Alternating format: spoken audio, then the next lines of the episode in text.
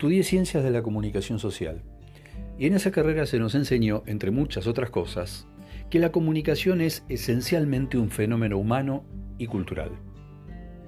Qué sé yo, puede ser. Pero lo que yo aprendí, y lo aprendí en la vida, no en las frías aulas de una universidad, es que la comunicación existe también entre humanos y animales, al menos los domésticos.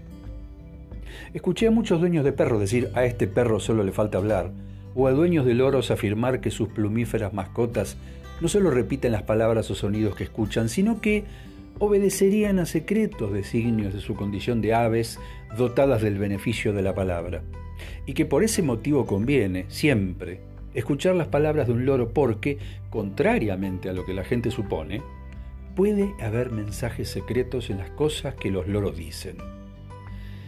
Yo no puedo confirmar ni desmentir tales cosas porque jamás tuve perros, ni mucho menos loros. Pero sí tuve gatos. Desde mi más tierna infancia me veo con gatos cerca. Es más, tengo un recuerdo muy, muy lejano que si no es el más antiguo le pegan el palo. En ese recuerdo me veo rodeado de cachorros de gatitos. Por datos y hechos que logré reconstruir gracias a charlas con mi vieja, yo ahí tendría menos de un año. Posta, ¿eh? En el recuerdo estoy casi a nivel del suelo. No sé fundamentarlo, pero sé que estoy sentado en un piso de baldosas, creo que blancas y negras, onda tablero de ajedrez.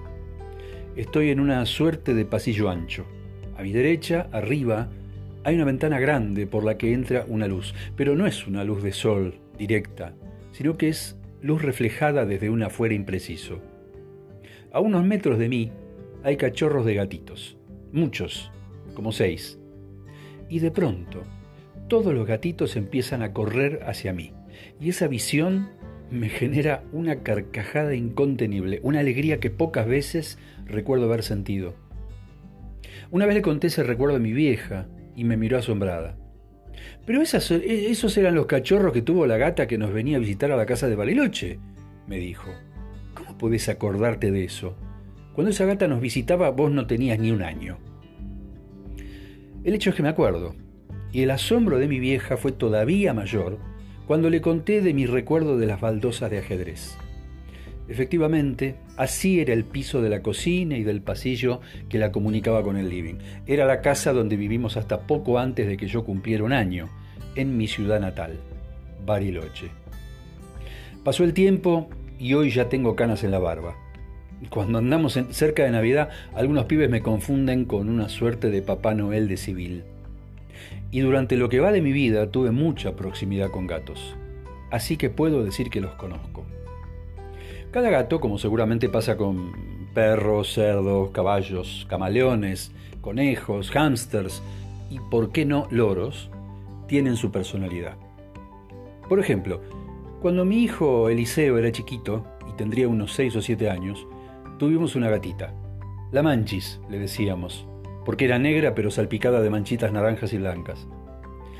La Manchis tenía una energía desbordante, demasiada energía, diría yo, tanta que no solo se la pasaba correteando como todo gatito menor a dos años de edad, a la Manchis le gustaba treparse a la protección de alambre que habíamos puesto en el balcón para preservar a Eliseo de caídas, en atención a que vivíamos en un quinto piso. Recuerdo que mi ex mujer, Lucía, entraba en pánico cada vez que veía a la gata caminar por el angosto borde de ese enrejado cuadriculado de un metro noventa de altura. ¡Se va a caer! gritaba Lucía.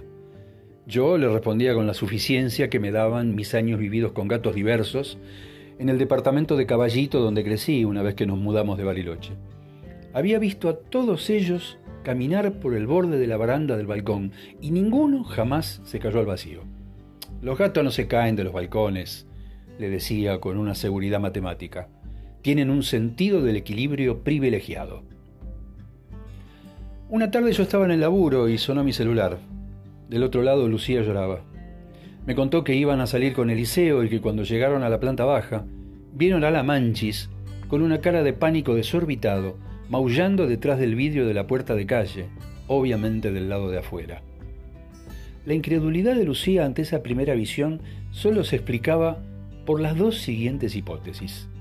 Número uno, la Manchis les había ganado de mano Había salido del departamento, había llamado al ascensor, había marcado la planta baja, había salido del ascensor, había abierto la puerta de calle y luego de haber perdido las llaves, ahora lloraba del lado de afuera pidiendo entrar.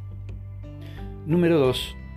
Más probablemente la Manchis se había escurrido al balcón sin que lo notaran ni Lucía ni Eliseo, se había puesto a caminar por el borde de la defensa enrejada al balcón, había perdido el equilibrio y se había venido en banda.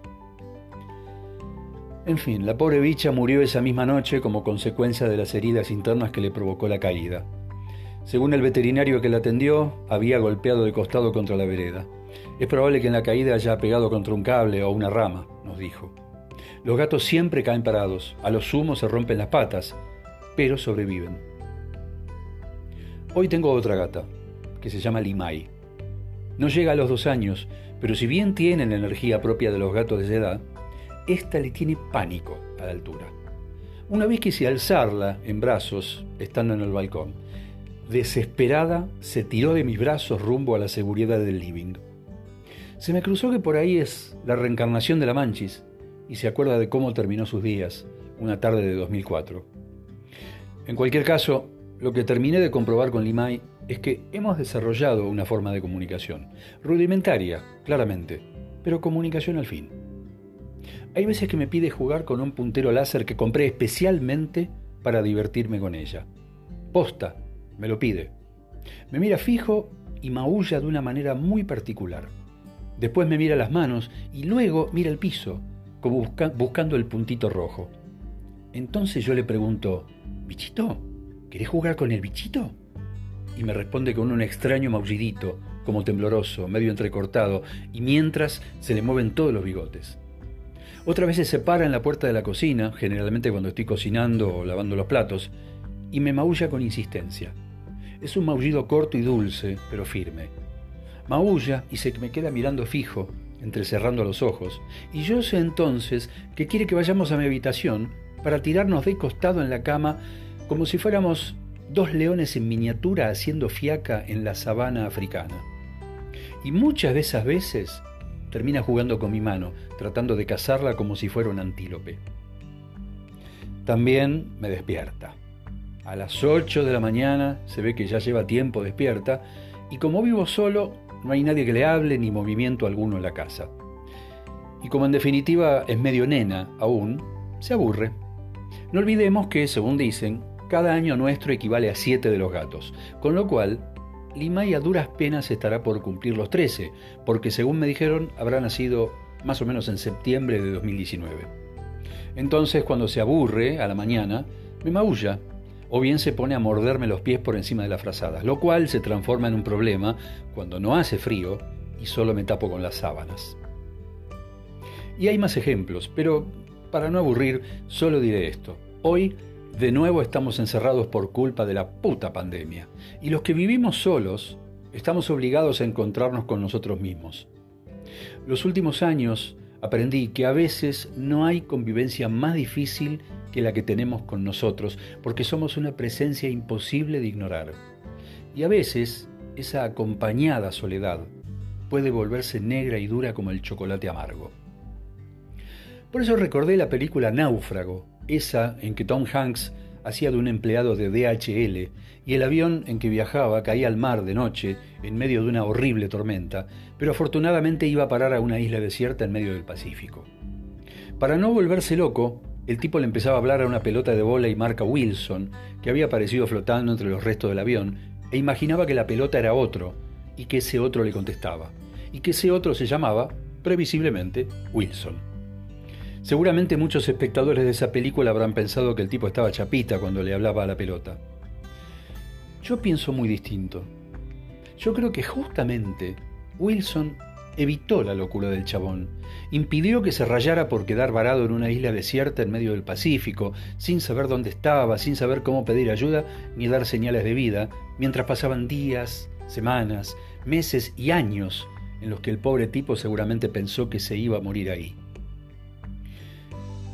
Y por momentos pienso que los gatos, o, en fin, las mascotas, sobre todo para quienes vivimos solos, son una especie de cable a tierra, son un Wilson a quien podemos hablarle y con quien imaginar diálogos que nos alejen un poco de la locura de estar aislados con nosotros mismos, nuestro silencio y nuestros miedos, mientras allá afuera arrecian la enfermedad y la muerte, que deambulan escondidas en unos invisibles bichitos hijos de puta.